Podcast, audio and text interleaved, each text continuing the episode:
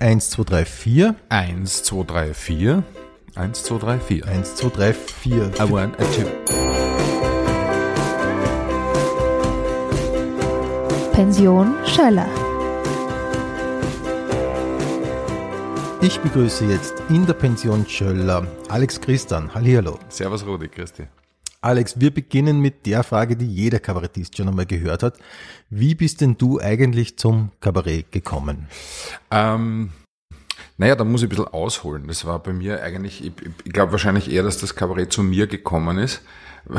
Okay. weil weil äh, das an sich ja in meiner in meinem Verständnis eigentlich kein Beruf ist, sondern eher Berufung. Ja. Und Berufungen finden einen, nicht umgekehrt. Mhm. Und ähm, bei mir war das, bei mir war das so, dass ich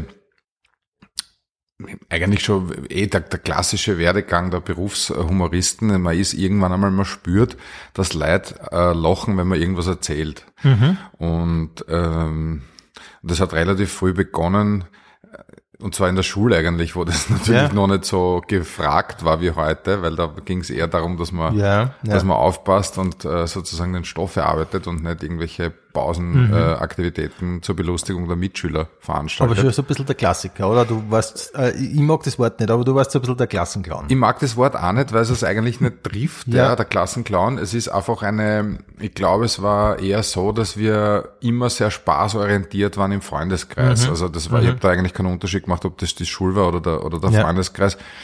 Ähm, und ja, dann haben wir so mit 14, 15 haben wir immer so Sportübertragungen angeschaut, wenn Formel 1 war oder Skifahren war oder so. Und dann haben wir den Ton abgedreht und ich habe halt äh, mehr oder weniger die Stimmen dazu drüber Ah ja, gesprochen. okay, Ja, mhm. Und dann hat man halt immer, dann habe ich halt gemerkt, die Leute lachen und sagen, hey, du klingst ja wirklich wieder lauter und du klingst ja wirklich wieder Brüller. Ähm, und damals war das halt irgendwie mehr oder weniger Talent, aber mehr nicht. Ja. Aber nicht die Berufswahl des Komikers irgendwie äh, in, in, in Griffweite. Aber das war damals schon da. Ja, das war damals eigentlich schon irgendwie da, ja. Das war, Ich meine, das ist ja doch das, was sich jeder irgendwann einmal fragt, wenn er die sieht, wie geht es und wie kommt es zu dem? Ähm, du musst es irgendwann ja geübt haben, oder das gibt's ja nicht anders. also wenn ich eine neue Parodie einstudiert habe, habe ich die natürlich Ja. geübt. Ja. ja. Aber das Talent an sich, glaube ich, ist einfach da. Und ich könnte jetzt an niemanden erklären, wie konkret das Handwerk der Parodie, also es Ja. gibt natürlich gewisse ähm, Basics, ja, das ist aber relativ simpel. Man, man versucht eine, eine, eine, eine Figur überhaupt einmal zu definieren, wer, wer soll parodiert werden. Da schaut man mal, wer hat einen hohen Bekanntheitsgrad, wer steht in der Öffentlichkeit, dann schaut man, hat der überhaupt eine, eine, eine Angriffsfläche, ist es überhaupt für eine Parodie geeignet. Und erst im zweiten Schritt tastet man sich hin, ob man die Stimmhöhe trifft, ob man die Stimmlage trifft ähm, und versucht eigentlich, ich bemühe eigentlich immer den, den, den Vergleich mit der gesprochenen Karikatur. Es ist ein Karikaturist, versucht die Feinheiten oder die herausragenden Feinheiten von einem Gesicht zu überzeichnen. Das, was macht zum Beispiel beim ehemaligen Bundeskanzler, waren es natürlich die Ohren. Ja, das, und genau darauf setzt sich ein Kar Karikaturist drauf. Und bei einer Parodie ist es eigentlich nur eine, eine, eine audiell gemachte Karikatur. Es ist einfach hörbar und sichtbar. Ja. Und davon, davon ver- ver- versuche ich genau das Gleiche. Ich versuche einfach zwischen den Zeilen äh, des, des Gesprochenen zu lesen und die Feinheiten rauszukehren und mich da explizit draufzusetzen. Okay. Und jetzt, ich möchte aber trotzdem einmal nur nachfragen. Es gibt bei diese, zum Beispiel bei diese Spider-Man-Filme, ja, Ja. da gibt's immer den Moment, wo er plötzlich merkt, wow, da kommt ja ein, ein Netz aus meiner Hand raus. Ja. Kannst du an diesen Moment erinnern, wo du gedacht hast, hey, wow, ich kann das? Äh, nicht bewusst, weil ich, für mich das eigentlich nie so ein Wow-Effekt war, weil ich das in mir gehabt habe, dass ich einfach losgelegt habe und ich weiß noch, wie ich angefangen habe wegzugehen, so mit 17, 16, 17. Ähm, da war dann irgendwo in einem Lokal, haben sie mir dann irgendwann um, um Mitternacht ein Mikro in die Hand druckt, ja. Und dann habe ich mit einem Freund gemeinsam äh, so kleine Stand-up-Einlagen gemacht, ja. Okay, aber eben hauptsächlich mit Imitation. Ja, ja, das, ja, ja, absolut. Das war, es war eigentlich der Beginn hat, es hat alles mit Parodien begonnen, wenn man Ja. so will. Ja, da war vom, vom, vom Comedian Alex Christian eigentlich überhaupt noch kein Red. Ja. Es ist, der, der Weg führte über Ja. die Stimmenimitation. Aber du hast so, ein, ich sag mal so im Freundeskreis und ein bisschen drüber hinaus, hast du so ein bisschen einen Ruf gehabt, oder? Da gibt's einen Ja. du bist der, du bist der, der das kann, oder? Ja, genau, ja, so war das, ja, genau, der, der Lustige, ja. Und wenn Partys waren oder so, dann, dann, ähm, dann habe ich meistens äh, irgendwie einen Blödsinn gemacht oder halt in, in irgendwelchen Stimmen gesprochen und die Leute haben es halt nicht packt. Das gibt's ja nicht. Also, wie, wie, wie geht das? Und die Frage war Mhm. Okay. damals schon, ich konnte sie nicht beantworten, ich weiß es nicht. Ja. Echt witzig. Ja, also abgesehen definitiv. davon, dass es extrem gut ist, extrem Ja. lustig und so weiter, sitzt man nicht nur da und lacht, sondern man hat doch auch immer so ein bisschen im Hinterkopf, wie geht das? Ja, ich glaube, es ist ein Großteil ist aus Beobachten. Es ist einfach ein, ein, ein, ein ganz genaues Hinschauen auf, auf Facetten von, von Menschen. Ja. Ja. Also ich beobachte Leute wahnsinnig gern, was glaube ich auch ein bisschen berufsimmanent ist bei uns äh, Humoristen.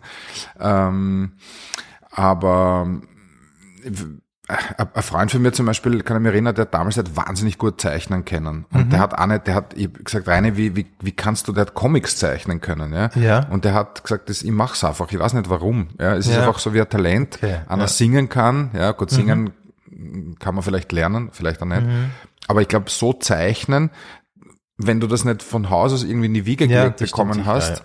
Und wahrscheinlich ist es so mit der Parodie auch, ja, das ist ein gewisses Mhm. Talent ist einfach da und ich denke gar nicht groß drüber nach, sondern ich mache das halt einfach und das poppt dann so auf wie dieses Netz Mhm. Okay. aus der Hand vom Spider-Man, ja.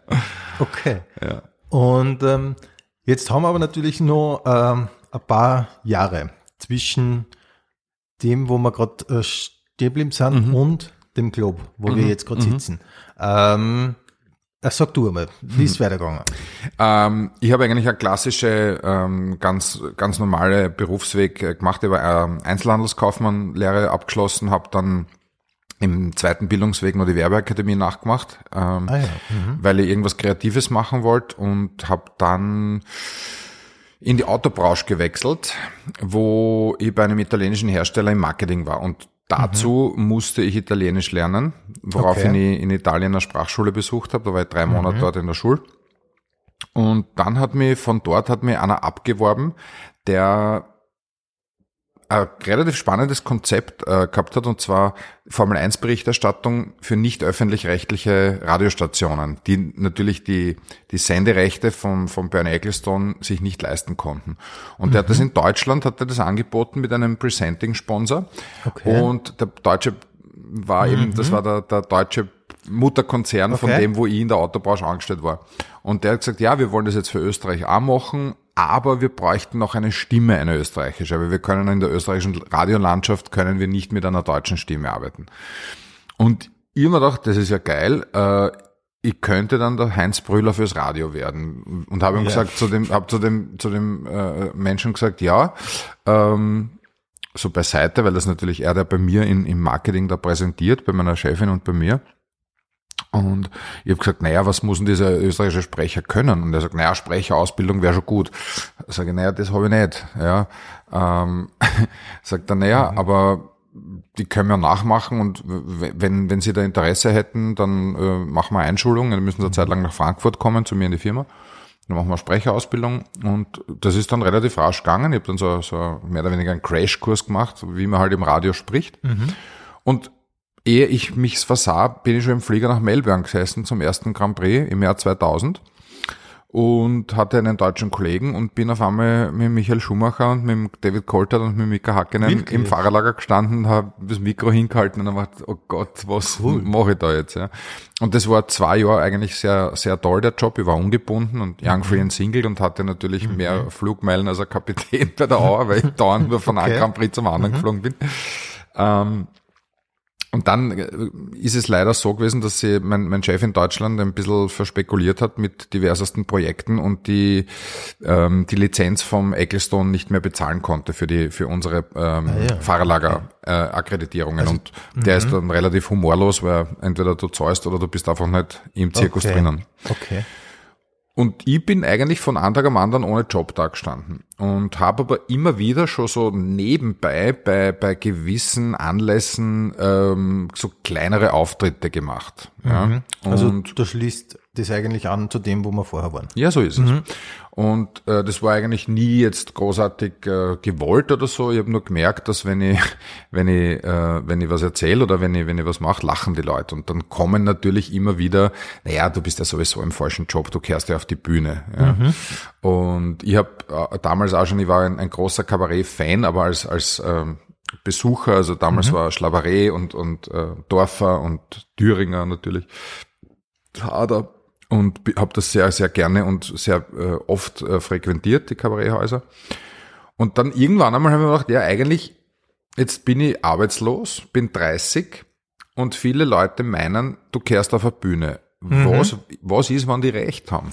Das ist ja total witzig irgendwie Ja. bei dir, weil das habe ich schon mal gehört, dass, dass Leute das zu dir gesagt haben. Und das ist praktisch bei niemandem fast so, oder immer wann das so ist, dann stimmt's nicht. Oder es gibt so oft die Geschichte, dass die Leute sagen zu irgendjemandem, äh, ja, du brauchst eh nur auf die Bühne gehen, Ja. du bist eh so witzig und so. Ja. Aber aus denen wird nie was. Und bei dir hat das sofort funktioniert. Ich, naja, ich habe mir gedacht, also natürlich denkt man sich mal, nein, ich gehöre auf keine Bühne, weil, weil, weil, ich- weil ich mir gedacht habe, ja, also ich kann, ich kann mich nicht vergleichen, ich sehe, was die Leute auf der Bühne machen.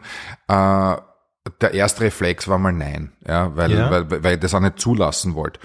Und dann habe ich halt mit ein paar Freunden immer wieder so, so Gespräche geführt und, und die haben gesagt, ja, was hast du zu verlieren? Ja, und da habe ich gedacht, was habe ich eigentlich wirklich zu verlieren? Ich probiere es einfach einmal. Ähm, und habe mir ein Jahr Zeit gegeben und haben mir gedacht, okay, ähm, ich schaue einfach das eine Jahr Lebenszeit gönne ich mir einfach jetzt und versuch mitten lustig sein Mhm. äh, zu realisieren. Und wenn Da ich nach einem Jahr, du da war ich 30, 30, ja. mhm. Und haben gedacht, ja, wenn ich, wenn ich nach einem Jahr, wenn ich, also das Ziel war, das zu verdienen, was ich in meinem alten Job verdient habe. Wirklich, aber da, das war aber eh relativ. Ja, aber dann könnt ihr ich davon leben. sagen, Also ich ja. Mhm. habe in meinem alten Job recht gut leben können und macht also, wenn ich, wenn ich das, wenn ich das schaffe, dann, dann, dann ist okay. Und wenn ich es nicht schaffe, dann suche ich mir halt wieder einen normalen, unter Anführungszeichen, Job, ja. Jo, und, und dann ähm, haben wir, es hat dann waren immer noch die Parodien eigentlich am Start, weil ähm, da war noch nichts vom Programmschreiben oder so, sondern ich habe dann einen, einen, einen Freund gehabt, der war Pressemann vom, vom Rainer Schönfelder im Sport und der hat gesagt, du, ähm, da gibt's eine Gala im Baden von der Nön, magst du nicht ein bisschen spülen, ja, so ein bisschen Parodien machen und so. habe ich gesagt, ja, mache ich. Ja, aber du müsstest den Abend auch äh, ähm, auf, auf, den, auf den Anlass bezogen, kannst du da was schreiben, ja. Und da habe ich dann irgendwie festgestellt, dass viele Kabarettisten äh, natürlich für Firmenfeiern oder äh, Galas buchbar sind, aber mit Auszügen aus ihren Programmen. Ich Ja. habe aber kein Programm gehabt und jetzt habe ich gesagt, dann schreibe ich euch einfach ans, auf euren Anlass bezogen. Ah ja. So Mhm. halb, halbe Stunde. Ja, das ist ja super und das macht überhaupt niemand und toll. Und ich dachte, ah, na, wenn das niemand macht, dann mach's halt ich. Mhm. Und habe halt in diesen Parodiestimmen mehr oder weniger individualisierte Comedy gemacht. Und das hat einen wahnsinnigen Schneeballeffekt bekommen, weil dann immer wieder Firmen äh, nachgefragt haben, ob das für sie auch machbar ist. Und ich habe gesagt, das ist für alle Ah, Anlässe ja. machbar. Also ich habe für, für wirklich für einen Chirurgenkongress von die absurdesten, lustigsten Firmenfeiern Mhm. oder Anlässe habe ich, habe ich individualisierte Comedy-Stücke geschrieben. Jahrelang. Ja. Mhm. Und habe nebenbei ähm, auch den, den äh, aus meiner Formel 1 Zeit noch einen Ö3 Sportreporter, den Michi Kasper und den Gerhard Prohaska kennengelernt. Und die haben gesagt, du, wir haben in, bei Ö3 so eine Comedy-Abteilung, ähm, magst du nicht die Niki Lauda Parodie Ah, ja. auf Ö3 machen? Ja, und Ö3, muss ich im Nachhinein sagen, war eigentlich der erste große, ähm, das erste große Medium, das mir eigentlich die Chance gegeben hat, mein Talent einer breiteren Öffentlichkeit zu zeigen. Ich glaube, ja. so habe ich die auch wahrgenommen. Genau, das war im 2001, 2002. Und dann kam es zu dieser Castingshow bei ATV. Da hat mir jemand angesprochen, ein Produzent, der gesagt, wir machen eine Castingshow. Und ich habe mir gesagt, na, Castingshow mache ich sicher nicht, weil äh, das erinnert mich so an, an DSDS und, und ähm, nein, Österreich sucht den Comedy-Star und du bist ein Fixstarter und bitte mach da mit.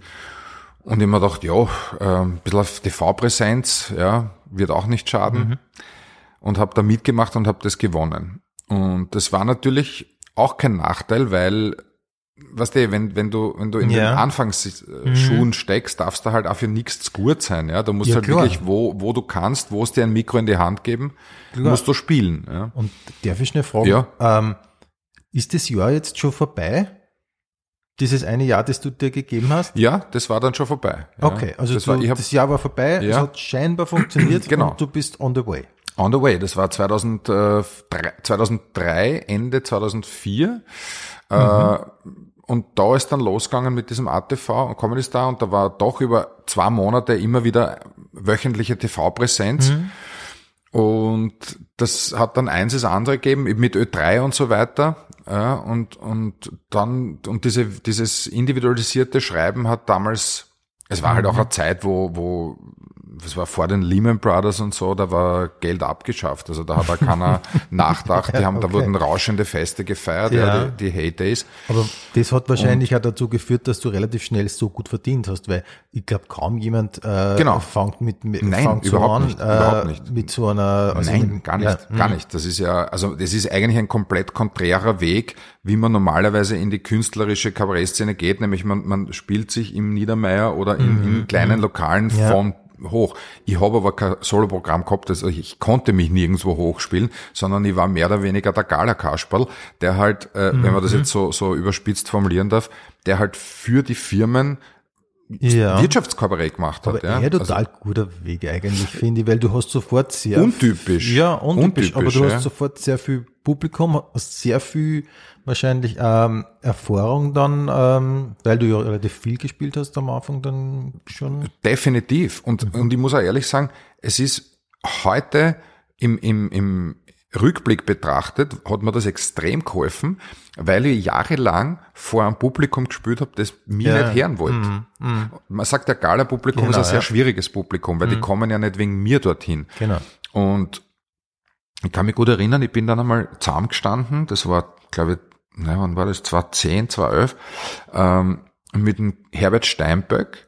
Und wir haben so geredet und, und er hat gesagt, Herst, jetzt schreib ein, Sol ein Soloprogramm, du feige Sau. Wortwörtlich. Ja. Okay. Und ich habe mir gedacht, um Gottes Willen, ein Soloprogramm, zweimal 50 Minuten, was soll ich denn da, was soll ich denn da, was soll ich da sagen? Ne? Und er sagt, nein, glaub es mir, das Galaspielen kommt dann, da spielst du dann eh noch nur Galas, aber es ist unvergleichlich schöner zu wissen, da sitzen 200 Leute drinnen, die sich wegen dir den Abend freigehalten haben, eine Karte kaufen, als du spielst jetzt bei der Firma äh, Schönleitner XY, ja, bei der Weihnachtsfeier. Ist ein gutes Gerstl, ja, Ja, ja. aber es ist, die Leute kommen nicht wegen dir. Und ich habe das eigentlich nicht nachvollziehen können, bis ich den ersten Abend gespielt habe, wo Leute wegen mir Kummer sind. Ja. Okay, da hat's relativ schnell dann Klick gemacht. So. Naja, schnell. Es war, es war auch wieder so eine lustige Geschichte.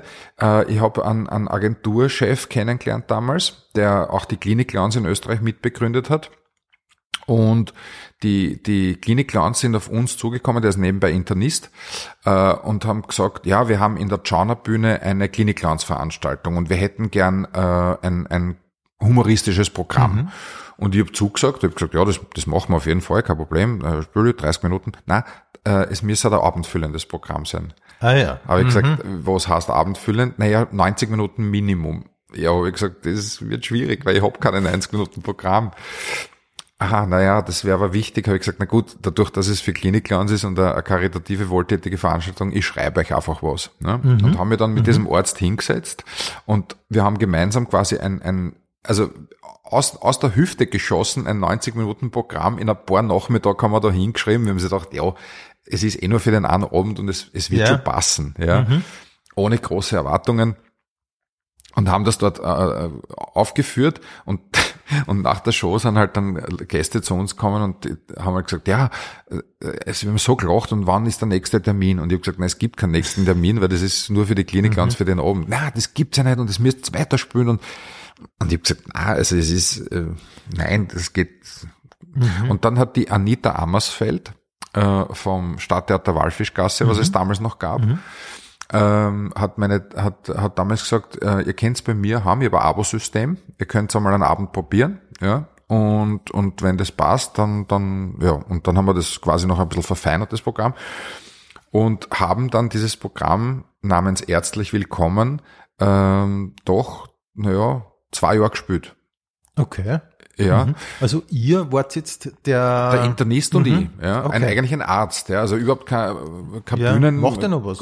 Nein, nein, der ist, äh, der ist wieder Agenturchef, ja. Der hat, das war eine ein, einmalige, ein einmaliges Projekt. dann ist lustigerweise die, die, ähm, die Versicherung, die, diese S-Versicherungstour auf uns zugekommen. Sie, Mhm. sie haben uns gesehen und sie würden gern, und, und da hätten wir 40 oder 50 Termine und ich das war 2011. Und ich habe gesagt, ja, super, dann spielen wir da quer durch Österreich. ja, Mhm, und, und da- das war auch klasse, weil das waren immer eingeladene Mitarbeiter Ja, von der ja. S-Versicherung. Das heißt, du hast eigentlich immer Publikum gehabt. Und das war natürlich für mich als, als mehr oder weniger nicht so bekannten, als Kabarettist nicht so bekannten äh, Künstler war das natürlich schon sehr toll, einfach vor 200, 300 Leuten auftreten zu können. Ja. Und dann kam es eben 2012 zu der Entscheidung, es gilt jetzt die nächste Hürde einfach zu überspringen und das ist einfach äh, die, die Champions League der Comic, nämlich Free Solo. Ja, also ohne, Okay, ohne Bühnenpartner, ohne nix, einfach ein Soloprogramm zu machen. Und da habe ich mich richtig angeschissen, weil ich mir gedacht habe, ich, ich habe eigentlich immer nur mit Parodien gearbeitet. Was ist, wenn die Leute nicht lachen, wenn ich rede? Also Mhm. Verstehe. Also auch dieses, mit meiner dieses Stimme war ja nichts bekannt. Das waren nur Parodien bei War Herzlich nur- Willkommen. Aha, ich habe nur Parodien okay. gemacht. Ja. Okay, also der andere war, ich nehme mal an, nicht, der andere Der war Arzt, der Arzt ja, und du und warst eine Promi-Ordination. Ja, Ja, genau, Mhm. das war der, der Plot des Stücks. Und, und ich habe mir gedacht, ah, das, pff, jetzt muss ich da, ich kann ja nicht einen ganzen Abend lang parodieren, das geht ja nicht. Ja. Die Ja, Leute wollen ja, ja. Mhm. und ich habe auch irgendwie Bock gehabt, dass ich von mir was hergebe, dass die Leute auch, das war dann schon, äh, also, äh, eine Hürde, die es zu überspringen galt, weil ich mir gedacht habe, wenn das nicht gut geht, dann, dann hat es sich eigentlich mehr oder weniger, dann ist, dann habe ich bald einmal wieder, Mhm. ist vorbei, ja, weil, dass ich den Niki Lauda parodieren kann oder den Hans Krankel, das wissen die Leute jetzt schon, aber lachen die auch, wenn ich was dazu. Ja, Weißt du, ja. was ich meine? Ja, Und- natürlich weiß ich, was du und- meinst, weil und ich finde, da- das ist der voll aufgegangen, wenn ich das an dieser Stelle sagen darf. Ja. Danke. ich hoffe, ja. Ähm, Niki Lauda, fühlt sich da Alex Christian wohl auf der Bühne? Das würde ich mir auf jeden Fall so sehen. Weil dann hätte er seinen Job verpasst. Also da würde er das Falsche machen, wenn er dort nicht sich wohlfühlt auf seinem Arbeitsplatz. Also meiner Ansicht nach ist das so. Aber das wäre so, wenn ich im Formel 1 Auto mir gedacht hätte, eigentlich will ich lieber am Tennisplatz stehen. Oder wenn ich als Pilot geflogen bin, dann muss mir vollkommen klar sein, dass du da drinnen auf dem Platz bist, wo du hingehörst. Vollkommen logisch.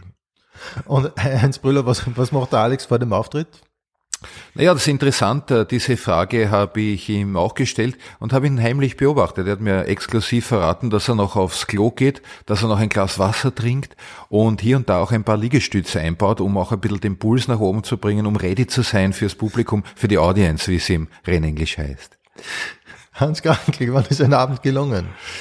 Das ist, das ist, das ist klar. Das ist, wenn die Leute, wenn die Leute aus dem Stadion rausgehen und besser drauf sind, als wir uns gekommen sind. Dass sie das Gefühl haben, die, das Geld, das Geld für den Eintritt hat sich ausgezahlt. Es war ein schöner Abend, die Leute haben gelacht, sie haben ein bisschen was Neues erfahren, sie konnten sich, sie konnten, vielleicht wurde ihnen auch der Spiegel vorgehalten, ich weiß es nicht, das weiß ich nicht, das kann ich nicht beurteilen, aber oft kommen die Leute zu einem hin, das habe ich beobachtet und sagen, erst so ein, ein großartiger Abend, das war sensationell, wir haben gelacht ohne Ende und konnten zwei Stunden lang den Alltag vergessen und dann ist es, dann ist es ein gelungener Abend.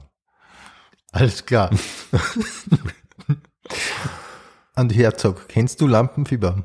Ja, sicherlich, klar. Ich meine, das ist von einer Premiere natürlich, also wie wenn du in einen neuen Verein reinkommst, ja, zum Beispiel, wenn es jetzt bei, bei den Bayern gespielt hat, bin ich von den Bremen zu den Bayern gekommen, da ist natürlich alles neue Stadion, neue Kollegen, da musst du schon schauen, dass du Lampenfieber in den Griff kriegst. Und ich glaube, Lampenfieber ist jetzt auch nichts Schlechtes, es hilft einfach ein bisschen die Konzentration hochzuhalten, aber ich glaube, von einer Nervosität kann man da nicht sprechen. Es ist einfach eine gesunde Konzentration und das, das gehört auch dazu zum Job. Also wenn das einmal weg ist, dann wird man natürlich erlascht, dann wird man beliebig, dann wird man langsam und dann, dann, das gehört dazu, das ist logisch, das braucht er. Ähm, Jogi Löw, du als äh, Teamchef oder zumindest Ex-Teamchef, du hast immer nur die Übersicht. Kannst du einmal beschreiben, wie so ein Programm überhaupt entsteht? Eh, das ist, äh, sagen wir mal, schon auch ein kreativer Prozess, äh, der schon auch eine gewisse Zeit, sagen wir mal, auch, verlangt, ja, da musst du dich auch kreativ, sagen wir mal, hinsetzen und überlegen, okay, äh, was sind jetzt auch die Dinge, wo wir mir, sagen wir mal, auch immer mal uns überlegt haben, ja, was könnte denn das Thema sein, worüber wir sprechen? Ne? Und dann ist es äh, so, dass man Dinge schreibt, man schmeißt auch wahnsinnig viel wieder weg, dann kommt wieder was, es ist, äh, die Zeit ist, ähm, die Kreativphase, sagen wir mal, ja, die brauchst du auch, damit du, sagen wir mal, auch was entwickeln kannst, ne? Und was dann am Ende rauskommt, das ist immer was anderes, ja. Also es gibt kein allgemein Rezept, aber einfach ist es nicht, ein Programm zu schreiben. Ja, also da beneide ich ihm nicht. Bin ich lieber Bundestrainer, sagen wir mal. Ja. Ähm, Toni Polster, wem zeigst du deine Texte als erstes? Ja, wem zeige ich den Text als erstes? Das ist eigentlich eine gute Frage, die weiß ich. Ja, die was ich mir so noch nicht gestellt habe, aber wahrscheinlich mir selber, weil, weil es ist ja mein Text und, und, und wenn mir dabei was rauslesen würde, das, das würde ich auch gar nicht wollen, aber, aber wenn ich ihn gelesen habe und bis zu einem gewissen Grad auch verstanden habe, was ich da sagen will, ja, dann, dann äh, kriegt es das Man Management. Ja, die lesen das dann durch und, und sagen, das ist bühnentauglich oder das ist ein Schatz. Ne? Ja. Marco Arnautovic, du bist Ja. Spezialist. Ja. Ähm, kannst du den Begriff Fallhöhe erklären? Ja, Fallhöhe, das ist, äh, ich weiß jetzt auch nicht, was ich darauf sagen soll. Ich denke, ich habe Fallhöhe gesehen, weil ich auch bei West Ham gespielt habe in England. Ja, da kommt auch ein Fallrückzieher, kommt mal vor. Ja, das muss auch machen, dass die, die Leute, die was ins Stadion kommen, die wollen auch was sehen. Die wollen das, die wollen das auch geboten bekommen für die Show und für ihr Geld. Und da machst du Fallhöhe von zwei Meter, kommst du runter. Ja, also ganz wichtig auch. Ja. Aber kein Netz gespannt ist also immer die gleiche Fallhöhe. Es sind meistens 1,90 Meter so groß, wie ich halt bin. Ja, mir ist auch egal, fall ich hin, fall ich auf den Wiesen. Was soll sein? Ja. Bravo, danke, danke, danke. Ähm, über wen kannst du selber lachen? Über mich. Zu Recht, ja. Über mich. Ja, nicht, weil ich mich so lustig finde, weil ich, äh, weil ich der Meinung bin, dass es eine Grundvoraussetzung ist, um, um andere, um, um, um, um überhaupt Ja. äh, im, im Humorgenre zu arbeiten, dass man mal über sich selber lachen kann. Ja. Ja. das ist, glaube ich, mal das Wichtigste. Ähm, ansonsten über, über Komödie, es gibt, äh, ich schaue sehr gern alte, alte Filme mit Peter Sellers zum Beispiel oder mhm. Finesse. Das sind äh, großartige Künstler, die, die mich humortechnisch gut unterhalten. Da kann Ja. ich sehr lachen, ja. Ja. Ähm, bei dir spielt Sport so eine große Rolle. Ähm, du hast sehr viele Sportler, die du parodierst. Ähm, auch irgendwie in die Programme kommt es immer dann doch irgendwie vor.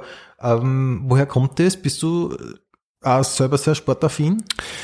Also definitiv. Ich schaue ich schau sehr gerne Sportübertragungen im Fernsehen an, Fußball, Tennis, Ski. Äh, bin auch selber sehr sehr aktiv. Also ich spiele nach wie vor Fußball in, Hobby, also nur hobbymäßig, also Spaßrunde halt, natürlich kein Verein. Ähm, Gehe im Winter sehr viel Skifahren, das ist eigentlich mein Lieblingssport, Skifahren. Und aufgrund des, ähm, ähm, des Hundes bin ich sehr viel im Wald unterwegs mit dem Hund. Ja. Oder Mountain, am Mountainbike. Okay. Okay. Und die Sportler, die, die Parodien sind natürlich deswegen, drängen sie die sehr auf, weil, weil Sportler noch eine sehr ungeschulte Art zu sprechen haben und natürlich dementsprechend auch was hergeben, im Gegensatz zu Politikern. Wobei mittlerweile es gibt sehr gute Politikparodien, ähm, aber die gibt's halt schon, ja. Und, Ja, ja. und äh, der, der Daniel Sattler zum Beispiel macht den Ex-Kanzler einfach so perfekt, da brauch, brauche ich nicht mehr, mehr probieren, weil das besser geht das nicht. Die Parodie ist einfach perfekt. Oder der Gernot macht den Karl Nehammer auch in einer Perfektion nach, weil man denkt, das ist schon so gut. Da, Ah ja, okay. Mhm. Und du machst einfach die, die Sportler und da glaube ich kommt Ich mach das, was ich niemand kann, Mehr, ja. Genau, es Ich kommt da niemand mehr, glaube ich, auf die Idee, dass er Toni Polster nachmacht, weil Ja, schon. Also kann man schon. Ich, ich, ich, teilweise auch den Van der Bellen, ähm, aber noch nicht wirklich. Ich habe den Sobotka im, in der Premierenversion drinnen gehabt. Ja, da war er noch. ja, ja, ja, ja, Aber ich bin dann draufgekommen, dass das gar nicht so notwendig ist. Ja. Ja. Ähm, und und hab, hab, hab äh, bei, den, bei den Sportlern immer den, den Vorteil, dass die halt einen extrem hohen Bekanntheitsgrad natürlich haben. Auf einen Ja, gewachsenen Ja, klar. Bekanntheitsgrad. weil die, die, die ich parodiere, jetzt mit Ausnahme von Marko Nautovic, das sind ja die, mit denen ich groß geworden bin, also mitgewachsen bin. Das waren meine, meine teilweise Kindheits-, Jugend, Idole, wenn der Thomas Muster gespielt hat oder der Hans Krankel damals bei Barcelona oder, oder Andi Herzog, Heinz Brüller natürlich, äh, Lauder. Äh, und da hat sie dann teilweise ja äh, äh, wirkliche, so, ein, möchte fast sagen, amikales Verhältnis mit den Originalen ergeben. Ja. Das Was ganz, total super ist. Ja, was total Ja, super ja. ist, weil ich, für mich immer klar war, wenn, wenn eine Parodie ähm, so ist, dass das Original selber drüber lachen kann und sie nicht wirklich Mhm. schier durch den Dreck gezogen fühlt, dann habe ich, hab es wahrscheinlich richtig gemacht, weil nichts einfacher als jemanden auf einer Bühne zu diskreditieren, weil es einfach die Plattform dafür gibt Mhm. Ja, in ja. der Theorie, ja, aber es ist halt auch ein bisschen eindimensional Mhm. und da jetzt jemanden wirklich schier zu, äh, ich sage jetzt einmal, durch den Dreck zu ziehen, das ist mir persönlich auch ich habe da keinen Bock drauf. Ja. Ja. Ich, ich will, dass die Leute bei mir, der Andi Herzog, der Toni Polster, auch der Niki, die waren alle bei mir in der Vorstellung und sind ausgegangen, haben mir irrsinnig liebe äh, Nachrichten aufs Handy geschrieben, dass der Abend so super war. Und dann denke ich mir, ja, geht ja so auch. Ja, warum muss man immer Ja. Grenzen überschreiten, ja, um einen Ja. Skandal zu produzieren? Weil, weil natürlich die Medien dann, wow, Wahnsinn, was hat er jetzt gesagt? Und das ist ja unfassbar und, und interessiert mir alles nicht. Ja, ich, ich Ja. mag zu den Leuten einen, einen, einen einen respektvollen Umgang pflegen und ich hoffe, es gelingt mir auch bis zu einem gewissen Grad. Ja, sicher sogar. Weil du hast ja zu allen, äh, glaube ich, Kontakt fast. Ja, definitiv. Ja. Mhm. Ja. Also im Schwarzenegger natürlich nicht, aber ich würde jetzt einmal sagen, dass, dass die, die parodieren, mich auch schon live gesehen haben. Ja, die, Mhm. die meisten. Ja, und, und Und denen taugt es. denen taugt es, ja, Mhm. weil, weil, ich, weil sie wissen, dass das für mich Respekt ein extrem hohes Gut ist, dass ich versuche Mhm. einfach auch zu leben, ja, in jeder Hinsicht. Ja. Ja, doch, ich kann mir das schon vorstellen. Also ich kann mir schon vorstellen, wenn man sich sieht, wie du am nachmachst, dass einem das schon irgendwie taugt. Ja. Ich, ich stelle mir es irgendwie spooky vor, wenn du, also der Niki quasi hat das, der hat das teilweise gar nicht packt. Der hat, der hat mir oft angeschaut, da sind wir gesessen beim Café und der hat so versucht, der hat gesagt, das ist unglaublich. Das, wieso, wie machst du das, dass ich, das klingt genau eins zu eins, so wie ich rede. Und ich habe gesagt, ja, ich weiß es nicht, aber der war fassungslos. Der hat gesagt, es ist unfassbar, wie man so reden kann. Ja. Ja, nee, das kann ich mir schon vorstellen. Mhm. Habt ihr ja oft getroffen?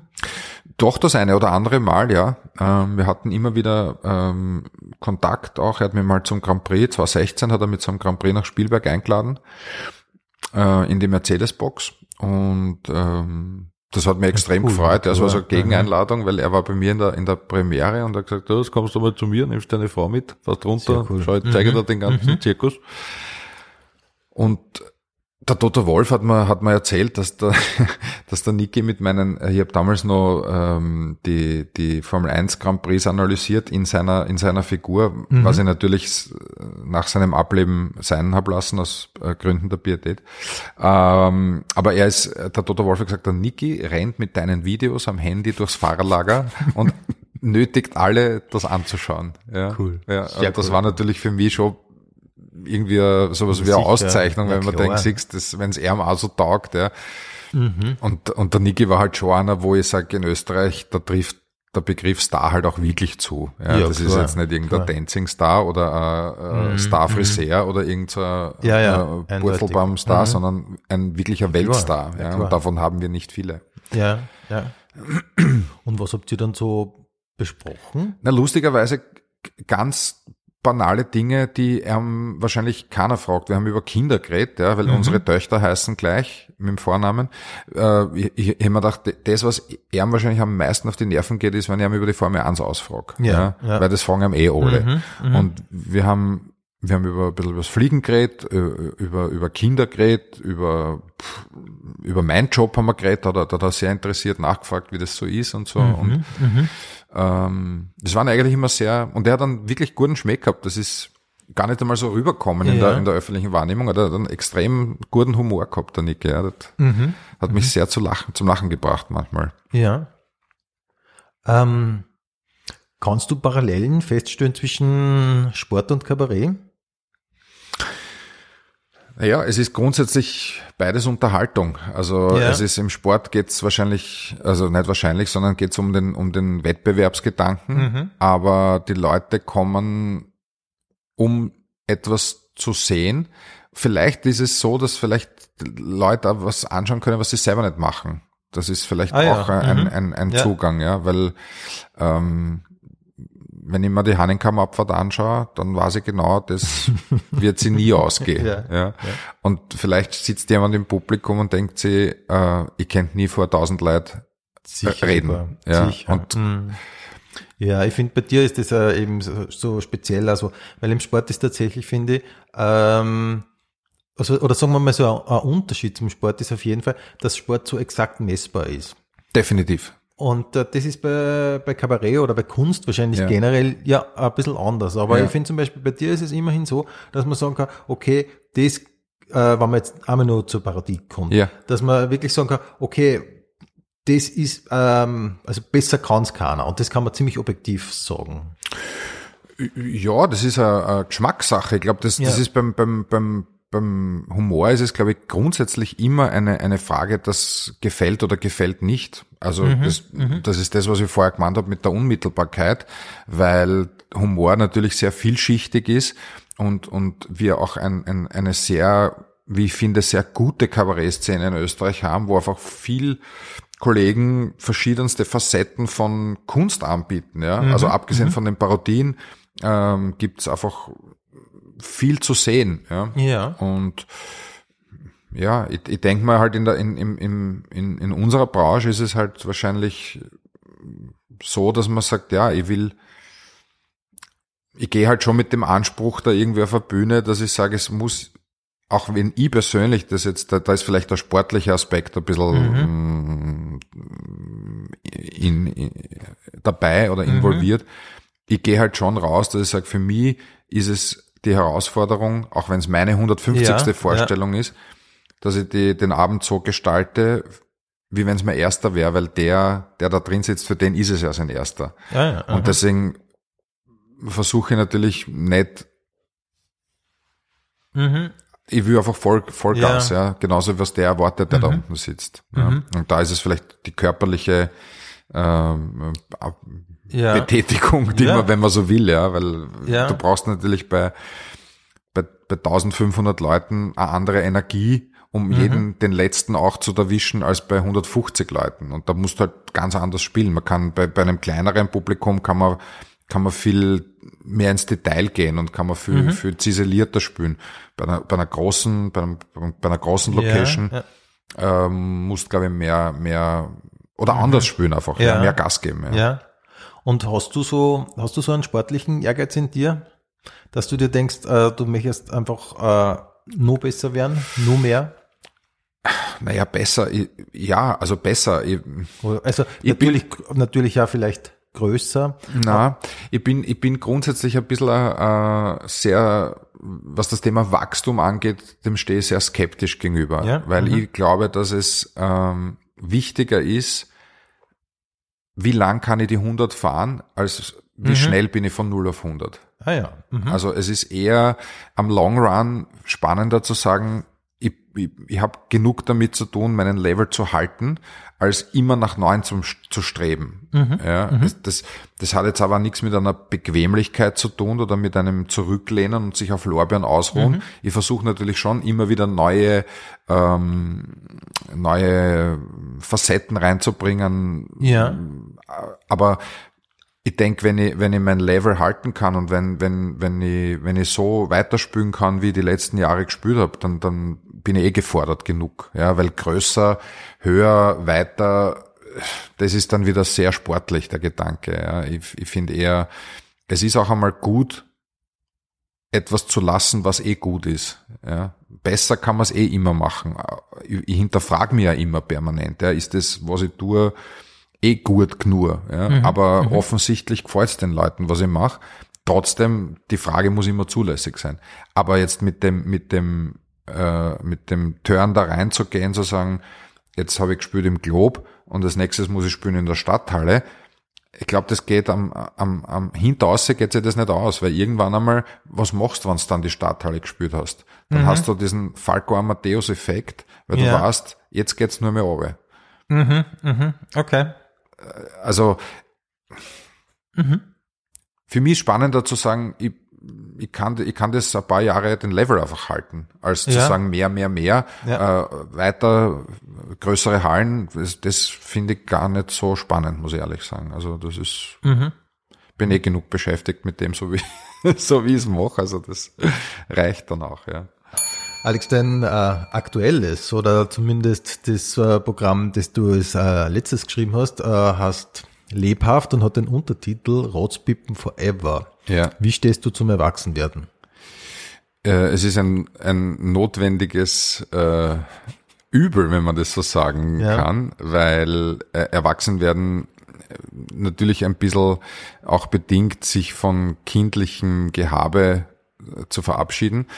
Trotzdem bin ich trotzdem, also ich bin trotzdem der Meinung, dass, dass, dass man als Erwachsener sie nie ganz von, von, von, von einer kindlichen Art verabschieden sollte, weil das, Ja. weil das gerade in so Zeiten, wie wir es erleben, eine, ein, ein ganz wichtiges Asset ist, um auch diesem, diesem Wahnsinn entgegenzutreten. Ja, Ja, nämlich ja. alles nicht so ernst zu nehmen, auch einmal aus dem Hamsterradl auszusteigen, ins Karussell, wenn man so will, einzusteigen und auch einfach einmal sich wieder über Dinge freuen und nicht immer nur äh, was alles besser sei kennt, sondern einfach einmal auch einen Blick dahingehend zu schärfen, wo es eigentlich schon alles besser ist.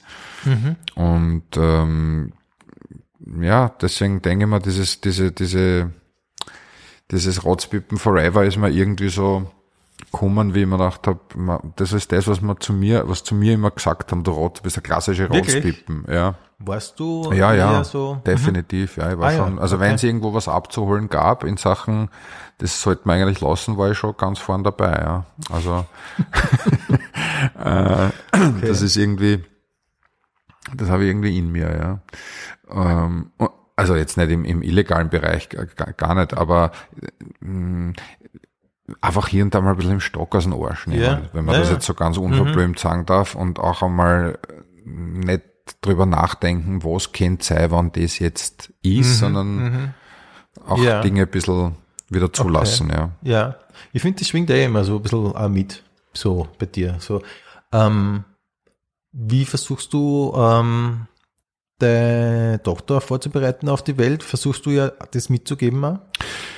Das zum einen, ähm, zum anderen ist sie, glaube ich, hoffentlich schon gut vorbereitet, weil sie ist jetzt 14,5 und ich glaube, da ist, äh, ja, da ist die Kugel ein bisschen aus dem Rohr, was, was Erziehung und Herzensbildung angeht. Ja, da ist, da kannst, glaube ich, nur mehr bedingt einwirken. Also alles, Mhm. Ja. was so in den ersten 12, 13 Jahren nicht passiert ist, wird schwierig nachzuholen bei, einer, Mhm. bei einem Kind. Aber sie ist wirklich sehr wohl geraten. Wir haben da, glaube ich, nicht viel falsch gemacht. Sie kann äh, Grüß Gott und auf Wiedersehen sagen, bitte, danke. Und äh, ich habe ja versucht mitzugeben, dass Respekt eines der höchsten Güter ist, die man im, im, im Menschwerden einfach anderen Menschen zuteil werden lassen kann und dass man halt andere Menschen so behandelt, wie man selber gern behandelt Ja. werden möchte. Und das ist, das ist, glaube ich, am Weg ähm, eine, eine, ein gutes Asset, um sie ja ein bisschen vorzubereiten auf das, was sie da, was sie da erleben wird alles. Ähm, wie habt ihr jetzt ähm, die Pandemie verbraucht? Habt ihr Homeschooling gemacht?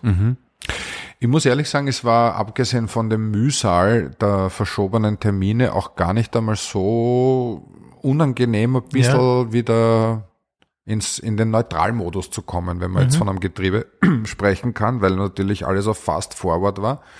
Und ich glaube auch für die Gesellschaft gibt es da auch ein bisschen was mitzunehmen, weil wir ja die letzten Jahre uns äh, in einer, will jetzt nicht sagen Anything Goes Community, äh, aber Ja, wir haben ja. immer so eine fünf Stern Wohlfühlsituation, alles ist jederzeit verfügbar, es gibt alles in unlimitierter Menge und, und Wachstum ohne Ende. Und jetzt, ja, jetzt ist auf einmal 20 Monate oder länger alles einmal runtergefahren worden. Ja, Ja, und jetzt sieht man natürlich, dass, dass es für die Gesellschaft äh, eine, ein, dass es große Prüfungen zu bestehen gibt, sowohl in der Mitmenschlichkeit als natürlich auch in der in der in der Gesamtheit des Seins, ja, weil du weil du auf einmal mit Dingen konfrontiert wirst, die du bis vor diesem äh, pandemischen Virus nicht für möglich gehalten hättest. Also wenn mir vor einer zwei Jahren gesagt hat, es gibt ein Betretungsverbot äh, oder oder es gibt äh, Regu Regulative, wo du nur, wo du deine Mama nicht sehen darfst oder wo du nur gewissen, also da hätte ich gesagt, never ever, ja. Und, und ich bin halt so, dass ich mir denke, ja, es ist natürlich, es ist steppert, aber ich bin Art 1, so wie meine ganze Familie gesundheitlich unbeschadet durch dieses Mhm. äh, Ding gekommen, Gott sei Dank. Wir sind äh, auch, ich habe, meine Mama hat mir immer diesen, diesen Satz mitgegeben, äh, spare in der Zeit, dann hast du in der Not. Ja. Das heißt, die hat mir immer ein bisschen was auf die Seiten gelegt, ganz Mhm. unkünstlerisch wahrscheinlich, aber ich habe da einen sehr, weiß nicht, einen sehr konservativen Zugang zum Thema Finanzen äh, und konnte das natürlich relativ gut abfedern. Ja.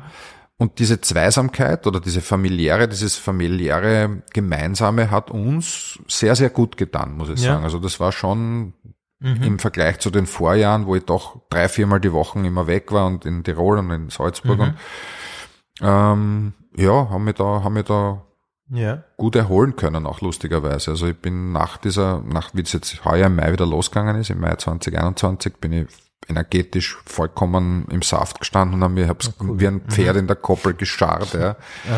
Ähm, aber ja, es ist, ähm, es ist natürlich mühsam gewesen, aber ich sage immer, die, die, die, der Verschub von, von Kabarettterminen sind First World Problems. Ja. Also was soll ich mit jemandem diskutieren, Ja. der vielleicht jemanden auf einer Covid-Station liegen hat, sich verabschieden musste oder vielleicht auf einer Covid-Station arbeiten muss. ja, ja, klar. Und, und da, deswegen habe ich mit, mit meiner Raunzerei oder mit, mit dem Sudan, das habe ich irgendwie, hätte ich ein bisschen erbärmlich gefunden, wenn ich mich hinstelle und sage, ich muss Termine verschieben. Ja. Ja, ja. Also lieber wäre es mir natürlich gewesen, wie allen Kollegen, dass wir weitergespielt hätten, dass die, dass die Theater offen geblieben wären. War aber nicht so.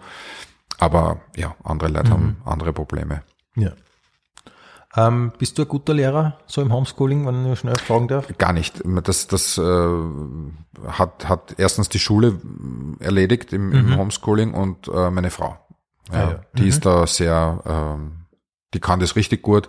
Ich, ich habe gewisse Dinge abgefragt in gewissen Gegenständen, aber in, in, Ge- Mathe und Physik und Chemie, da habe ich, das habe ich damals schon nicht wirklich leiden können, geschweige denn habe ich es verstanden. Also warum soll ich mein Kind damit belästigen, mit meinem, mit meiner okay. Mittelmäßigkeit in diesen Gegenständen? Ähm, und hast du selber was für die wirklich gelernt, würdest du sagen, in der Zeit? Also kannst du was mitnehmen aus der Zeit? Naja, wahrscheinlich, ähm, wahrscheinlich die Erkenntnis, dass die, die einzige Konstante die Veränderung ist und dass man, dass man vielleicht noch mehr im, im Augenblick oder im, im Tag sein sollte als drei Jahre im Voraus. Ja, weil äh, wir natürlich vorher äh, sehr lange im Voraus geplant haben und ich habe schon gewusst, was ich nächstes Jahr um, um 6. November mache und so. Und das ist alles über den Haufen geworfen worden. Und ich glaube, ich bin bewusster im Umgang mit, mit äh, Freude an Kleinigkeiten geworden. Ja. Okay. Hast du, was hast du dann gemacht mit der Freizeit? Hast du gelesen oder viel Serien Ich war wahnsinnig, ich war wahnsinnig viel im, in der Natur unterwegs. Ich war, ich war sehr viel am Radl, ich war sehr viel mit dem Hund, äh, bin teilweise so 120 Kilometer im Monat ähm, zu Fuß herumgerannt irgendwo, ja, ja. Ähm, und habe teilweise gelesen, habe hab Netflix geschaut, ja. ähm, ja, es war eigentlich ein, ein, ein Zwangsurlaub, wenn man so will, ja. Ja. Kannst du, ich frage an dieser Stelle äh, immer ganz gern so nach Empfehlungen. Ähm, das müssen aber nicht unbedingt Dinge aus, der, aus, aus dem Lockdown oder aus der Pandemie sein. Kannst du Serien empfehlen? Also was mir sehr gut gefallen hat, war, gefallen hat, war Biggie Blinders. Ah, aha. Ja. Ähm, Ozark habe ich ja, gern geschaut. das hört man oft, das habe ich nicht gesehen. Ja. Ozark. Ähm, was haben wir noch angeschaut? Vikings. Mhm. Äh, The Last Kingdom habe ich mir angeschaut. Ähm, jetzt habe ich angefangen auf eine äh, Empfehlung von einem Freund, You, aber da habe ich leider abbrechen müssen, das hat mich überhaupt nicht erwischt. Mhm. Ja. Mhm. Ähm, ja, solche Sachen habe ich, Mhm. habe ich geschaut, ja. Und gibt's Bücher, die du empfehlen kannst? Oder gibt's vielleicht ein Buch, das sehr wichtig ist für die? Ich habe, äh, was habe ich gelesen? Äh, vom Alexander Schaumburg, äh, Die Kunst des lässigen Anstands. Das ist ganz ein interessantes Buch. Das ist äh, eigentlich eine, eine, eine Anleitung zum, zum höflichen Umgang im Zeitalter, wo Tugenden verloren Mhm, gehen. Ja.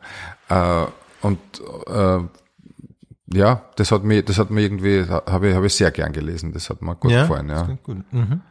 In, in Zeiten, wo, wo Unverbindlichkeit eigentlich immer präsenter Ja. wird und, und alles so, mm, ja, ein bisschen legerer wird. Ja, Ja, das ist schon ja. gut, auch wieder ein bisschen Verbindlichkeit Mhm.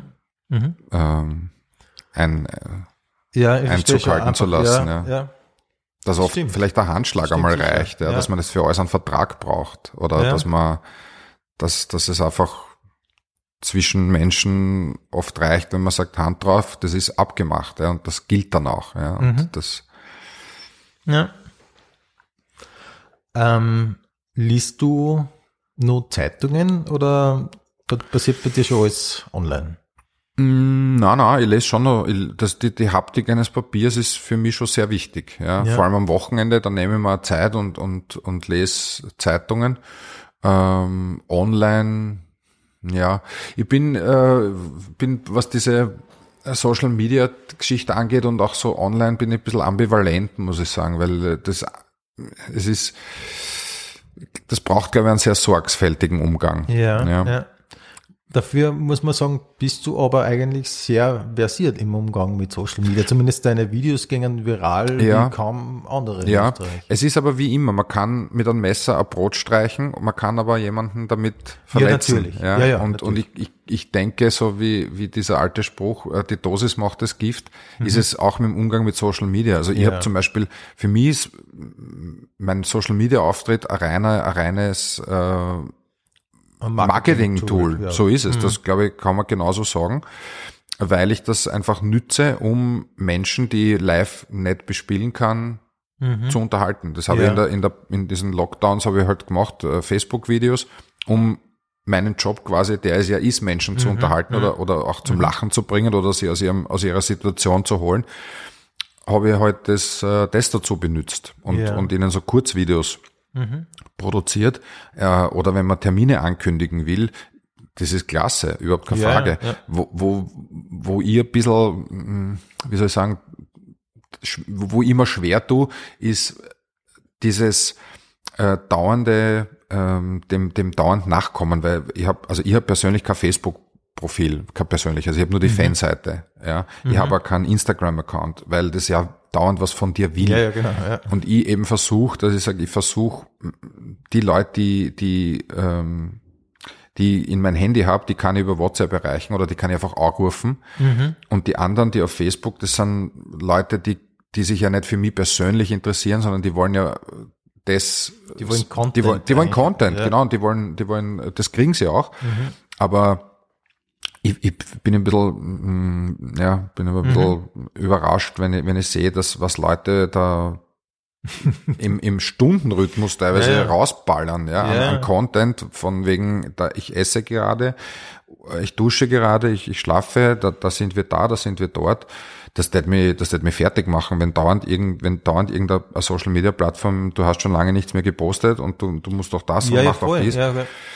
Ähm, also ich bin da, vielleicht kommt es noch, aber mm, es interessiert mich auch nicht irgendwie da jetzt im, um, im voyeuristischen Aspekt da auch anderen zuzuschauen, wie sie sich da im Social Mhm. Ja. Media Bereich. Also du schaust selber fast gar nicht. na, na, Ah, okay. na. Ich höre mal im, im Internet oder auf YouTube schaue ich mir oft, wenn mich was wirklich interessiert, so schaue ich mir ein Video an oder so.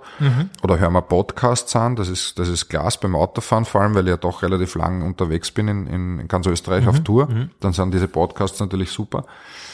Aber dass ich da jetzt ähm, ja dieses dieses Instagram und und Twi Ja, ja. Twitter und und dauernd irgendwo draufschauen müssen und Ja, klar, ja.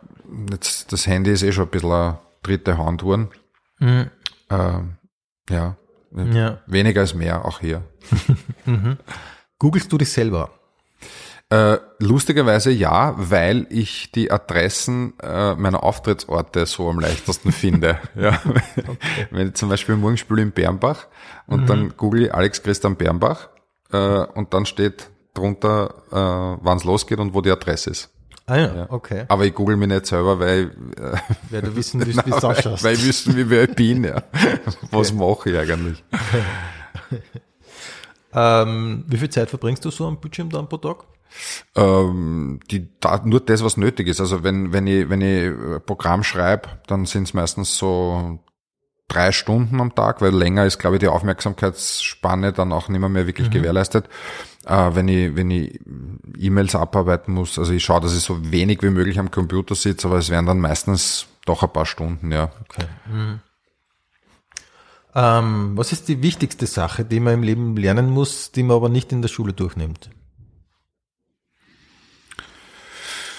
Äh, ja, da könnte man, uh, da gibt's viele Sachen. Also ich, ich, ich finde grundsätzlich, dass, dass, äh, dass, wie sagt man, der Lern, der Lernstoff könnte sich durch ein, durchaus ein bisschen mehr an, an, äh, an Sachen, die man im täglichen Leben braucht, ein bisschen orientieren. Wie funktioniert Online-Banking?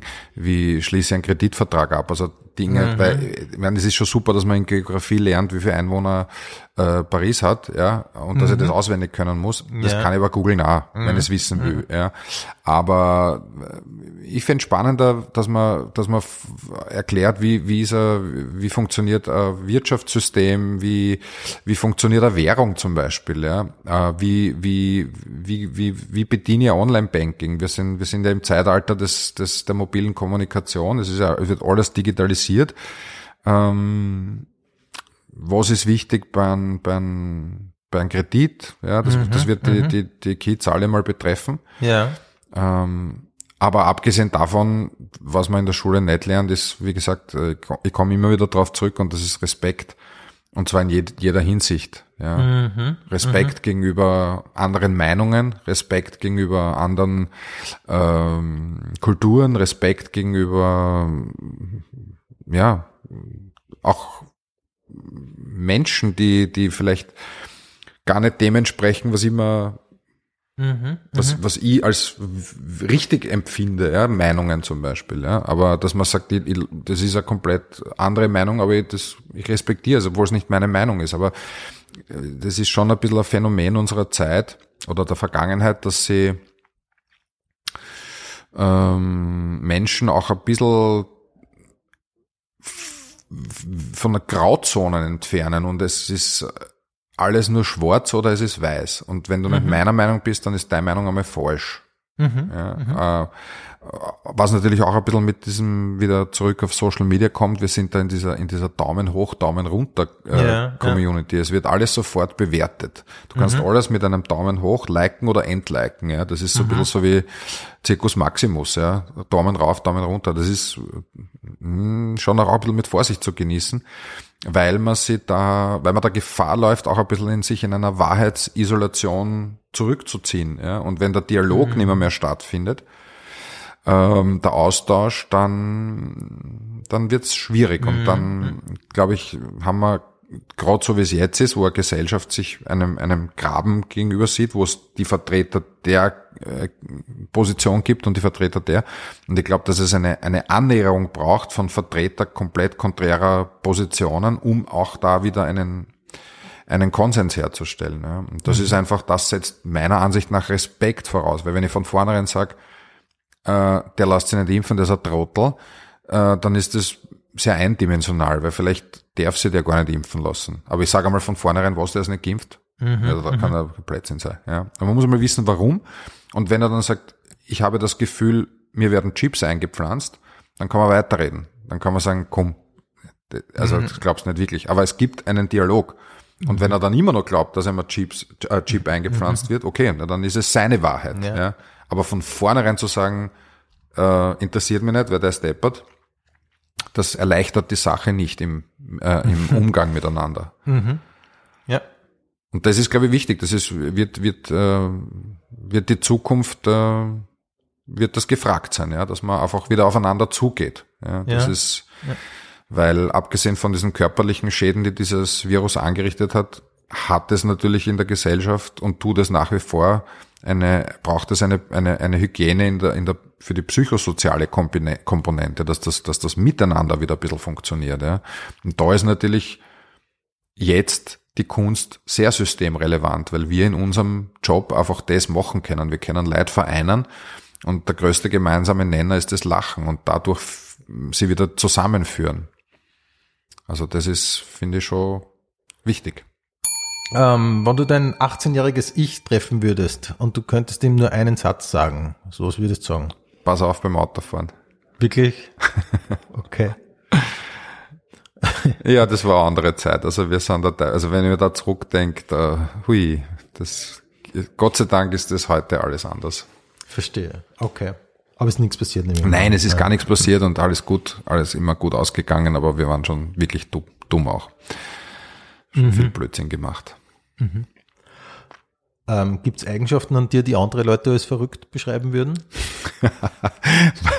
Äh, wahrscheinlich die, die, äh, die Entscheidung getroffen zu haben, vom Schmäh zu leben, ja. Das ähm, äh, hat, wie gesagt, das ist im Nachhinein ist es sich gut ausgegangen, aber ähm, ja, es ist immer schwierig zu beurteilen aus, aus, aus Sicht der anderen, wie du gesehen wirst. Ja. Müsste ich mal, müsste ich mal mit, mit, meinen, mit Ja. meinem Umfeld ein bisschen äh, Recherche betreiben, was an mir verrückt sein könnte. Ja. Okay. Aber hast du schlechte Angewohnheiten, die du vielleicht loswerden würdest? Naja, puh, gute Frage. Was hat man für schlechte Angewohnheiten? Hm. Hm. Du kannst dann auch sagen. Naja, ich habe sicher das eine oder andere, äh, was, was, äh, ja. Meine Frau sagt immer, du schmatzt so beim Kaugummi kauen. Spuck den bitte aus, ich halte das nicht aus. Vielleicht schmatze Ja. ich wirklich beim Kaugummi kauen. Ja. Das ist Okay. also Ja, ein, ein American Cowboy, ein Cowboy, ein. Kaugummi. Aber bist du, also, bist du so ein Kaugummi-Typ? Also du Nein, gerne- äh, manchmal, das ist, fällt mir, es- mir fällt es auch immer nur auf, weil sie sagt, ja, du bitte mach den Mund so beim Kauen, ja, beim Kaugummi kauen. Ja. Ja. Sind diese, äh, diese Szenen, die sind so realistisch. Szenen einer Ehe. Ja, genau. Die, die, es gibt in der, in, ich glaube, in, in, in zwei Programmen von dir gibt es Szenen im Auto, die sind sehr Ja, realistisch. Die sind sehr realistisch. Ja, die, sind, sehr- so ähnlich passiert. Die sind so ähnlich passiert, ja. Und lustigerweise stehe ich nicht alleine da, weil ich merke dann immer, wie die Leute, äh, Sicher nicht, nein. Das Sicher- hat sicher jeder, nicht, das hat nein, jeder, nein, ja. nein. Ich, ich frage mich sogar oft, auch, warum, warum eigentlich im Auto? Ich meine, natürlich ist es ein enger Raum und da ist aber trotzdem. ja, das ist, ein Auto ist schon ein Konfliktpotenzial, das nicht zu unterschätzen So, ist, ja. ja, Vor allem, ja. wenn zwei verschiedene Geschlechter nebeneinander sitzen, ja. Ähm, kannst du Nein sagen? Immer besser, ja. Ja. Immer besser. Ja, das war auch was, was ich lernen musste, weil ich ähm, natürlich am Anfang der Meinung war, äh, es jedem recht machen zu müssen. Aber das Gegenteil ist der Fall. Also man, man sollte in erster Linie mal schauen, dass, äh, dass es einem selber gut geht. Und wenn es einem selber gut geht, kann man natürlich auch gute Energie an andere weitergeben. Weil wenn es mir schlecht geht, was habe ich dann zum Hergeben? Gar nichts. Ja. Ja. Und deswegen ist äh, ein, ein Nein ähm, einerseits sehr ehrlich dem gegen dem gegen dem anderen gegenüber, Mhm. ja, weil man nicht sagt, nein, ich mache seit Höflichkeitshalber, eigentlich freut's mich gar nicht, aber ähm, ja, kann ich Mhm. mittlerweile ganz gut, ja. Ja. Was ist, sorry, was ist der beste Smalltalk-Thema? Wetter wahrscheinlich, Fußball, ähm, ja. Formel 1 wahrscheinlich immer noch. Ja, ich muss ehrlich gestehen, ich kann mir die aktuelle Formel 1 nur mehr sehr bedingt anschauen, weil es sich eigentlich von dem entfernt hat, weswegen ich die Formel 1 damals eigentlich gern geschaut habe. Es ist mir ein bisschen zu steril geworden und hat sich vom von mir als Fan entfernt. Es ist, Ah ja. Mhm. es ist, äh, ich habe nie mehr das Gefühl, dass es um ums Rennfahren an sich geht. Es ist ein bisschen ein Marketing-Zirkus geworden, wo, wo halt die, die Fahrer mehr oder weniger mh, hochbezahlte Marionetten sind und, und äh, aber da geht's eher um ja, also ich, ich würde es nicht, ich würde es nicht sehen, wenn, wenn da am Bordfunk dauernd äh, irgendwer sudert, dass irgendwer geschnitten worden ist oder weil er dem nicht vorbeilassen hat oder weil er dann sagt, ah, er funkt jetzt an die Box, dass er mehr Leistung braucht, weil er den nicht überholen kann. Puh, da tue ich mir ein bisschen schwer damit, ja. Ja. Aber du hast schon immer noch, ich finde, man merkt, du hast immer noch ein bisschen einen emotionalen Bezug dazu. schon. Natürlich, also abgesehen davon, dass ich ja zwei Jahre in, der, in dem, in dem äh, Formel 1 Zirkus auch beruflich tätig war und ich das als, als äh, Kind und Jugendlicher aufgesaugt habe, ähm, ist es mir nicht egal, aber ich merke, dass es mir, dass ich früher keinen, also früher keinen Grand Prix versammelt, mittlerweile äh, da muss man wirklich schon ganz fad sein und da muss es regnen draußen, dass ich mich hinsetze und mir das anschaue. Und wie entspannst du generell am besten? Bei, im Wald, ja, beim, Ja. Bei, bei ausgedehnten Spaziergängen mit meinem Hund. Bist du so ein Hundemensch? Geworden, ja, durch, Ja. ja. geworden durch meine Frau. Wir haben äh, seit sieben Jahren einen Hund. Ich war am Anfang extrem skeptisch, weil ich mir gedacht habe, das ist eine Aufgabe und äh, dann wer nimmt den Hund und das und habe mir mal 17.000 Sachen hergekriegt, was alles äh, schlecht sein wird, ja. Und habe aber natürlich den Fehler gemacht, nicht die positiven Aspekte zu sehen, die ein Hund mit sich bringt, nämlich dass da extrem viel zurückkommt. Und mittlerweile ist, die könnte man gar nicht vorstellen, ohne Hund zu leben. Also das ist einfach Ja. ganz, ganz toll, ja, weil das, weil das Viech so viel Mhm. herzugeben hat auch. Ja, Ja. Und Mhm. ja, Wie bin mit Nelly. Eine Sie. Eine, Ah, eine, eine okay. Hündin, ja. Und bin mittlerweile ein richtiger Hundenarr geworden, ja. Ah ja, Ja. das klingt gut irgendwie. Mhm. Das hast du ähm, gestern so ausgedehnte Spaziergänge Ja. und äh, ja, das ist auch immer so ein bisschen ein ganz guter Grund auch, ne? Um, Naja, und der Hund, das Tolle ist, er ist ein totales Biofeedback-Gerät. Also der Hund spürt total, wie du beieinander bist. Das ist ganz interessant. Also wenn ich oft daheim bin oder so, dann, dann kommt's her und, und äh, ja, ist ganz spannend eigentlich. Ja. okay. Gibt es auch Orte und so, die dir gut tun? Ja, das ist immer, immer Wald. Also ich bin immer im, ja, Wald, immer ja. Wald, ja. Ich bin, ich bin natürlich gerne, ich bin Wasser, ich bin ein extremer Wassermensch. Also ich liebe Wasser. Ich, ich, wenn ich sage, wo würde ich am liebsten wohnen, dann wahrscheinlich irgendwo am See. Ähm, aber ja, am besten aus, äh, wie sagt man, aus aus loslassen ist für mich, also ein Wald ist, äh, hat für mich extreme Kraft, das ist extremer Kraftort, ja, da spüre ich total viel Energie. Weil So ein Baum, das hat einfach, Ja. tut einfach was mit dir. Ja.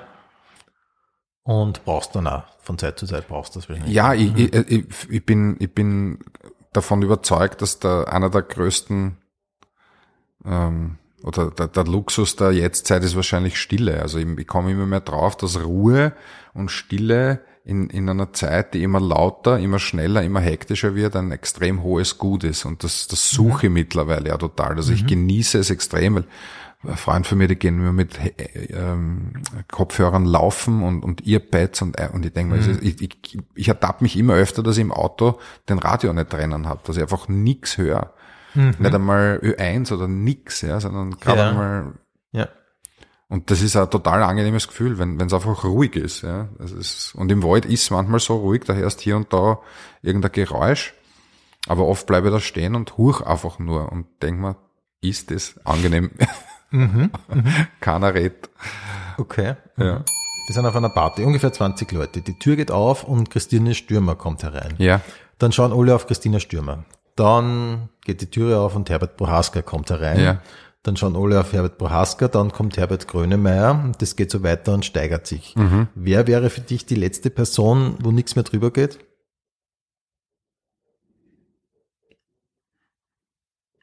Jesus Christus. Ja. Verstehe. Ähm, den du auch gerne mal treffen würdest, nehme ich dann. an. Definitiv, ja. Vielleicht habe ich ihn eh schon mal getroffen, aber war mir nicht bewusst, dass er es ist. Okay. Das hältst du tatsächlich für möglich auf Art? Ja, Ja, ja. warum nicht? Also es hat mir noch niemand das Gegenteil bewiesen. Ähm, ich bin überhaupt kein Fan von dem, was mir die Kirche versucht, glaubhaft vermitteln zu wollen. Also ich habe meinen eigenen Glauben, aber ähm, ich glaube schon, dass es, dass es sowas gibt, ja. Irgend, irgendwas Ja. seelisch Vakantes gibt's auf jeden Fall. Ja. Und ich glaube, dass, dass, dass es der liebe Gott an sich oder der Jesus Christus, wenn, wenn der mh, in, in oder unter uns ist, ja, in einer gewissen Form für jeden wahrscheinlich anders erscheint. Ja. Ähm, aber ich glaube, ich glaube schon, dass es so, so irgendwas, irgendwas Starkes gibt, ja. Irgendwas Spirituelles. Hast du hin und wieder das Gefühl, dass irgendwas ein Zeichen war oder so? Ja, immer wieder, definitiv. Mhm. Definitiv. Also das kommt immer wieder vor, wo ich mich sogar dabei ertappe, dass ich mir denke, siehst da gut, dass das so passiert ist, wie es gekommen ist, oder gut, dass ich das nicht gemacht habe oder dass ich das gemacht habe, weil das war ein Zeichen. Ja, das war klar. Mhm. Gibt es ein Ereignis, das deine Weltanschauung schon mal völlig geändert hat? Nicht völlig, aber ich, ich, ich ändere immer wieder Meinungen, weil ich mir denke, eine Meinung ist äh, nichts Endgültiges, sondern es ist immer eine Momentaufnahme mit dem aktuellen, derzeit verfügbaren Wissensstand. Und da, da ich wenig bin, aber nicht allwissend und, und schon gar nicht äh, irgendwie äh, mir anmaße von, von Dingen Ahnung zu haben, ändere ich immer wieder Meinungen, ja, weil ich mir einfach öffne, um mich auch eines Besseren belehren zu lassen, weil es einfach Leute gibt, die viel mehr Ahnung von Dingen haben und wenn ich dann sage, aber ich glaube, dass es so ist, äh, weil das meine Meinung ist, dann ist das natürlich schön, weil ich eine Meinung habe. Aber wenn man dann einer plausibel erklären kann, dass es nicht so ist, dann nehme ich das natürlich an. Und was ich auch mittlerweile immer öfter mich dabei ähm, ertappe oder was ich öfter feststelle, dass ich, dass ich den, den, den, eine Meinungslosigkeit auch durchaus als, als Luxus wahrnehme, ja, weil ich einfach viele, viele Dinge, die, die für mich viel zu komplex sind, um irgendwas dazu zu sagen können, ja, das, ich, Thema Klimawandel, ich weiß es ganz einfach nicht. Ich verstehe schon, warum das, das Grundproblem die Überbevölkerung auf dem Planeten ist, weil der Planet einfach nicht für 8 Milliarden Leute baut ist, ja, und dadurch die Zusammenhänge, woher dieses ganze äh, CO2 kommt, ja auch nicht so schwer nachzuvollziehen ist. Aber da gibt's ja Komplexitätsforscher, da gibt's äh, was auch immer, so wie mit Corona. Ja, ich habe mir immer verwehrt dagegen, äh, Maßnahmen in Frage zu stellen, weil äh, weil ich es nicht weiß, ob das ob das die richtige oder die falsche Entscheidung ist. Mhm. Und die Leute, die diese Maßnahmen treffen oder die das die das entscheiden, die müssen ja auch auf irgendwelchen wissenschaftlich basierten ähm, Berichten äh, sie darauf verlassen können. Und ich verlasse mich nicht auf die Politik, ich verlasse mich auf, auf Wissenschaft, weil das ist das, was mir, mir glaubhaft vermittelt, dass es so ist. Ja. Und ja, das mhm. aber ein, eine, eine Meinungslosigkeit, weil oft natürlich gesagt, nee, sie müssen ja Meinung, sie müssen ja irgendeine Meinung haben. Ich sage, nein, muss ich nicht weiß nicht, ich habe keine Meinung dazu, weil, weil jede Meinung, die ich hätte, wäre äh, Bullshit. Ja, weil ich kann jetzt mhm, natürlich mhm. irgendwas sagen, dass die Zeit vergeht oder dass ich, dass ich halt was gesagt habe, dann hat der vielleicht irgendwie das Gefühl, aha, der hat wenigstens eine Meinung. Aber ehrlicher ist es doch zu sagen, äh, ich weiß nicht, ob das Elektroauto den Planeten retten wird. Ich weiß nicht, ob Bitcoin die Zukunft sein wird. Ich weiß nicht, äh, woher das Coronavirus wirklich kommt. Ich habe null Ahnung. Ja? Und da sage ich immer öfter, es tut mir leid, ich weiß einfach nicht. Als dass ich da irgendeinen Schatz daherred. Ja? Und das ist auch ein extrem angenehmes Gefühl. Mhm, mhm. Ähm, ich probiere es jetzt trotzdem. Glaubst du, ist die Welt in fünf Jahren ein besserer Ort oder ein schlechterer? Ich glaube, dass es kein besserer Ort wird, weil die, weil die, ähm, weil die Entwicklungen ähm, die Zeichen dahingehend äh, stehen, dass es, dass es nicht besser wird. Das glaube ich nicht. Ne? Mhm. Es wird ein anderer Ort sein und der Mensch wird sich, so wie es evolutionshistorisch immer war, sich auf die Gegebenheiten anzupassen haben. Aber ob etwas besser oder schlechter ist, liegt, glaube ich, immer im Auge des Betrachters, weil äh, wenn wir jetzt, glaube ich, mit dem Jeff Bezos reden würden, der würde sagen, für mich war die Corona-Krise super, weil meine Firma ist um 17 Milliarden mehr wert. Mhm. Ja. Detto Lieferando, die werden mhm. auch sagen, so schlecht war das nicht. Ja. Mhm. Für mich ist es besser geworden. Äh, wenn jemand auf einer Covid-Station zehn Stunden im Ganzkörper Dienst macht, würde er sagen, na, für mich hat es sich nicht dramatisch verbessert. Also ja, für mich ist es ja. schlechter geworden. Aber overall glaube ich, dass es, ähm, was die geopolitischen Entwicklungen angeht, was die, was die, mm, die, die klimatechnischen Entwicklungen angeht, glaube ich, dass der Mensch immer nur über, über wirklich einschneidende Erlebnisse fähig ist zu lernen. Wenn man jemanden sagt, du, wenn's nicht das machst, dann, was du, dann sagen die, ja, ja, dann, eh, nicht, aber dann, das schauen wir uns halt dann schon auch an, ne? ob das dann auch wirklich so ist, ja. Deswegen bin ich sehr verhalten, was die Euphorie der Zukunft angeht. Mhm. Und wo siehst du dich selber in fünf Jahren? Ich hoffe gesund, ich hoffe immer noch auf der Bühne und ich hoffe immer noch äh, gefragt und äh, ja bei guter Verfassung, um die Menschen weiterhin aus ihrem Alltag abzuholen und zu bespaßen. Meine letzte Frage ist immer, wenn du zum jetzigen Zeitpunkt deine Memoiren schreiben würdest, wie würde das Buch heißen? Das würde heißen, alles genau so nochmal von vorn. Alex, dann sage ich an dieser Stelle vielen Dank für deinen Besuch in der Pension Schöller. Danke, Rudi, für das nette Gespräch. Und wir kommen noch zu unserer abschließenden Rubrik. Pension Schöller. Frühstücksbuffet. Kaffee oder Tee? Kaffee. Sojamilch oder normale Milch? Normale Milch. Müsli oder Eierspeis? Eierspeis. Comedy oder Kabarett? Beides. Komödie oder Tragödie? Komödie. Buch oder E-Reader? Buch. Handy oder Notizblock? Mm, Handy wahrscheinlich. Früher Vogel oder Nachteule? Nachteule. Spazieren oder Laufen? Spazieren. Kopf oder Bauch? Bauch. Stadt oder Land? Land. Fahrrad oder öffentlich? Fahrrad. Formel 1 oder Fußball? Fußball. Herbert Prohaska oder Hans Krankel? Herbert Prohaska. Rapid oder Austria? Rapid. Hermann Mayer oder Marcel Hirscher? Hermann Mayer. Ronaldo oder Messi? Messi. Nachspielzeit oder gleich Elfer schießen? Nachspielzeit. Champions League oder Rapidspiel? Champions League. Offensive oder Defensive? Offensive. Gedanken lesen können oder unsichtbar sein? Gedanken lesen können. Fliegen können oder unter Wasser atmen? Fliegen können.